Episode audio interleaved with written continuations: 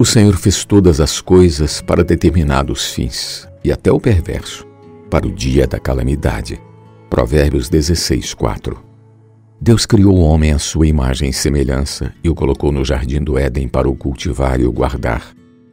A grandeza de Deus fez com que ele desse ao homem criado o livre-arbítrio. Somente recomendou-lhe que não comesse da árvore do conhecimento do bem e do mal. Gênesis 2, 15 ao 17. Enganado pela serpente, o homem transgrediu a palavra de Deus e o pecado entrou no mundo. E pelo pecado, a morte passou a todos os homens, porque todos pecaram. Romanos 5,12.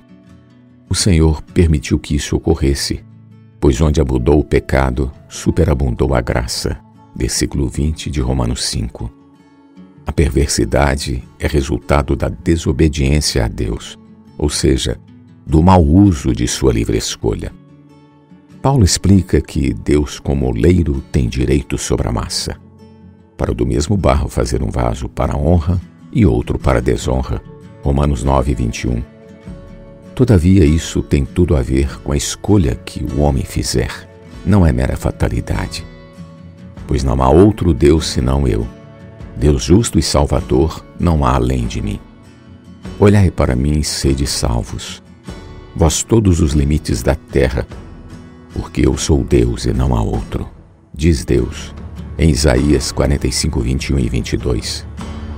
Por isso ainda há esperança para o homem. Assim, pois, se alguém a si mesmo se purificar destes erros, será utensílio para a honra.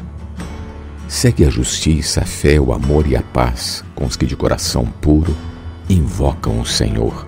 2 Timóteo 2, 21 e 22 e não será perverso para o dia da calamidade.